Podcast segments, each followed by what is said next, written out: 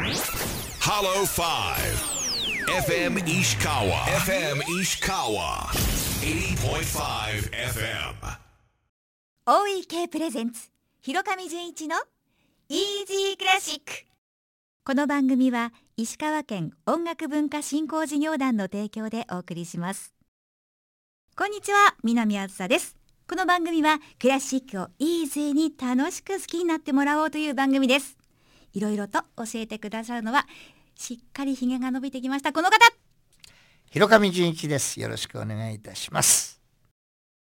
最近今年に入ってテレビ見ていてもいろんなドラマで広上純一っていう名前を目にするようになったんですけども まあ幅広く音楽監修もされていて大河ドラマのテーマ曲の指揮もされてるんですよね。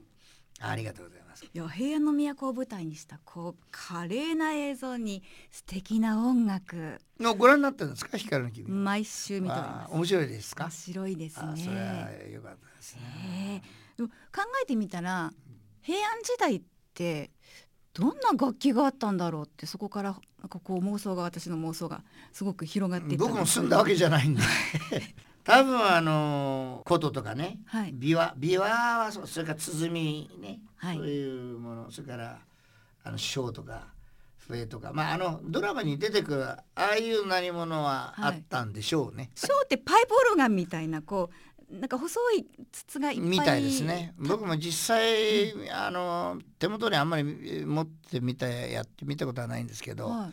あの音がねえピーとか、えはいヒューとかはい。ピッピッピッピーとか、にはいはい。あれって。あと鼓がポーンとポか、ね、ンとか。それからあの、えー、ビアだとベンベンベンベンベンベンベンベン。うん。あれはうん。テンポとか、うん。メロディーっていうのは、うん。全然西洋音楽と違うんですよね。あのねいい悪いじゃないんですけど、はい。どっちが上とかどっちが下とかではないんですがええ。西洋の音楽と日本の音楽の根本的な違いは西洋の音楽って楽譜っていうのがあったんですよ。そうですよね。うん。ええ。つまり設計図があったからはい。後の人も見ることができて見方が分かればええ。それを頼りに建築の設計図と同じですよね、はい。建物の建てることができる。うん。それが楽譜なんですよ。ところが日本は楽譜がなかった紙はありましたよの、ね。うん。図形みたいなのがあるんだけどはい正確にそのリズムとか高さとかっていうものをはい。残す設計図っていうのがなかったんです。口伝というんです。だか聞いて覚えろ。らうん。だから伝えていくうん。だから家元さんっていうのが。その伝統的な歴史のやっぱり違いがあるんです。ねだから今ピーとかヘアとかっていうのもその紙に書けないニュアンスみたいなものをはい。口伝法でやはり伝えてきた歴史があるのでうん人数も限られていきる、それからだんだんだんだんむ昔のそのやり方を確認することができないわけですよ。そうですね。ええ残ってないですもんね。で今みたいにコンピューターやスマホや録音機器もないから、はい伝わってきたものをとちょっとした案内図はあるんですよね。はい。それを頼りに、えー演奏してきた経緯がある。そこが大きなそこがやっぱり大きな違いですよね。五線紙で書けない微妙なズレの音の高さのぶつかり合いがあるところに糸おかしつまり趣があるというまあそういう違いが。文化の違いですね。それでねええ今せっかく大河ドラマの話してくださったんで、はい。持ってきましたなんと広上さん用意が良い。この遠野由美さんの音楽素晴らしはい。いで反田恭平君のピアノでございますが NHK 交響楽団このなんとテーマ音楽まずちょっと聞いてみましょ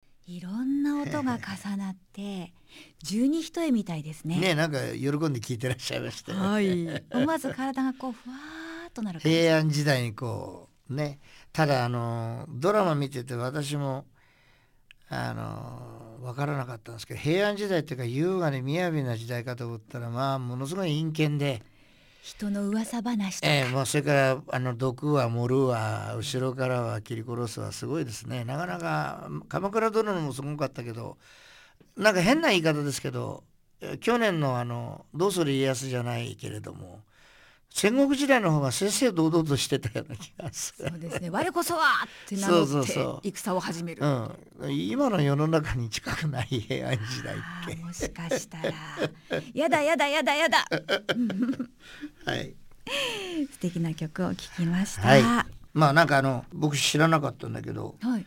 紫式部のこの「源氏物語」金のことって言葉出てくるんですか、そうなんです。金のことっていう表現が出てきてあこの時代から皆さんおことたしなんでて、うん。おそらくそういうあのたしなむはい。ある一定の貴族の世界ではあの金のことつまり琴っていうのはものすごい上流階級の楽器だったのかなっていう感じがしますよね。ええねあとはやっぱりあの雅楽ってはい日本のオーケストラっていうまあことで言うとそうです。オーケストラなんですか？オーケストラです。要するに楽器が集まるわけですからそういうのをオーケストラって言うんですよ。ほううん、だから西洋の場合は楽器がバイオリンだとかチェロとかビオラとか金管楽器オーボエとかトランペットとかティンパニーとかっていうのが楽器でしょそれが集まったオーケストラですね。だかはいら七域とか琴とかそれから鼓とか太鼓とかそういうものが集まってこれもオーケストラです。じゃあオーケストラ対オーケストラで、うん。それぶつけてみたらどうなるんですかね、うん、うまくいく場合もあるかもしれないけどうまくいかない場合もあるかもしれない。やってみないとわからないどっち吉と出るか京と出るかそう。そういうのを化学反応ははまあ、金沢は空から歌いが降ってくるっていうだけあって鼓の音とか普通に聞こえてくある空から歌いが降ってくるっていうんですか。歌いってのはごんべんのあの歌の「よ」っていう字書くんですか、はい。よー。っぽんっていう音が普通に聞こえてくるんですけど、うん。それとこうオーケストラと一緒になったらどうなるんですか、ね、あのねアンサンブル金沢でそういう催し物もやってますよ。後ではい。多分南さんがご紹介してくださると思いますけど「和洋の響き」っていうシリーズこれで4回目ですね。ええ。ノーブとオーケストラってのがあってうん。あの山本夏樹さんが今回作曲家で加賀と金沢記憶の彼方って琴とオーケストラのための作品初演しますね。テンポ違いません？なんで？琴とそんなバイオリンとか。うん、あの僕も、えー、と1回目やってますからはい。琴と、あのうまくいくんですよ。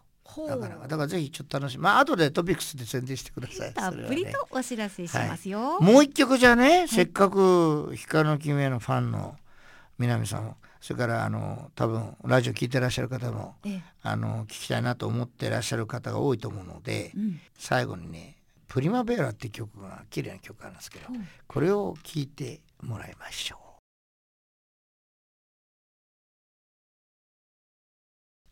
OEK トピックスです。今日のオーケストラアンサンブル金沢はただいま12日開催予定の和洋の響き公演のリハーサル中ですその和洋の響きなんですが2月12日振り替え休日月曜日午後2時開催です。今年で4回目となる和洋の響きと題した公演です。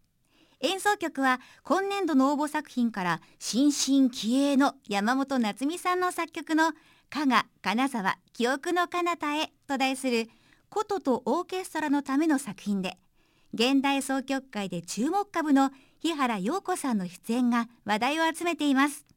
さらに関ゼ流重鎮宇沢久さんによる能舞と藤間寿さんの日本舞踊が加わり OEK の奏でる新たな息吹をもたらす創造のステージとともに普及の世界初演となることは間違いありません。詳しくは OEK ホームページをご覧ください。あなたが歴史的公演の目撃者になってみてはいかがでしょうか。この番組は石川県音楽文化振興事業団の提供でお送りしました。